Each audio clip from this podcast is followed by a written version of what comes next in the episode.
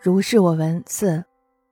康熙十四年，西洋进贡了一头狮子，翰林院的前辈们大多都写了词赋咏唱。相传这头狮子不久就逃走了，跑起来像一阵风一样，上午撑开了锁链，中午就出了嘉峪关。这只是其东野语而已。康熙皇帝南巡，由渭河回京，还用船运载过这头狮子。县外祖母曹太夫人当时还在杜帆楼窗缝里偷偷的偷看过。狮子的身体像黄犬一样，尾巴像老虎，但稍长一些，脸圆圆的像人，不像其他的兽类那样尖尖长长的。狮子挤在船头将军柱上，有人捆了一头猪来喂狮子。猪在河岸上还在嚎叫，靠近船就已经吓得不出声了。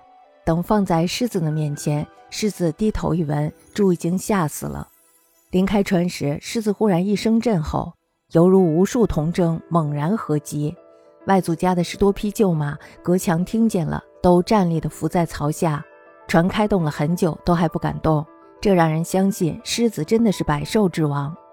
狮子刚由西洋入京时，绘画技艺号称当代的顾陆的吏部侍郎阿里拜先生，曾经对狮子写生画出了一图，笔意十分的精妙。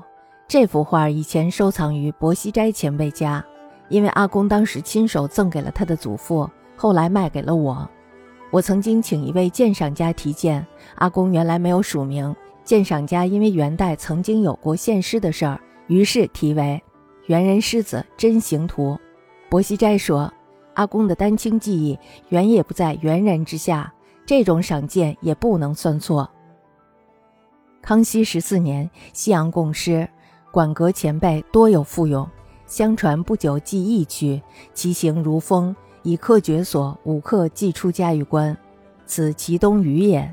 圣祖南巡，由渭河回銮，上以船载此诗。先外祖母曹太夫人曾于杜帆楼窗下窥之，其身如黄犬，尾如虎而稍长，面如人，不似他兽之遐枭。系船头将军柱上，复一矢刺之。使在岸犹嚎叫，进船寂静不出声，乃至失前失扶手一袖，以步而死。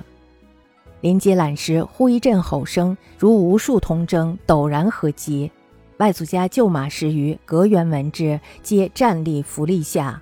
传疑时，尚不敢动，信其为百兽之王矣。诗出至时，吏部侍郎阿公李碑化为当代顾禄，曾驼笔对写一图，画意精妙。就藏薄熙斋前辈家，阿公首赠其族者也。后授于余，常其鉴赏家题签。阿公原未署名，以元代曾有献诗事，遂题曰：“猿人狮子真形图。”西斋曰：“少在丹青，原不在猿人下，此鉴赏倍为谬也。”祁东语即祁东野语，比喻荒唐没有根据的话。驼笔指古代书史小吏。手持囊驼，簪笔于头，侍立在帝王大臣的左右，以备随时记事，称作为持驼簪笔，简称驼笔。后裔指代文士的笔墨耕耘。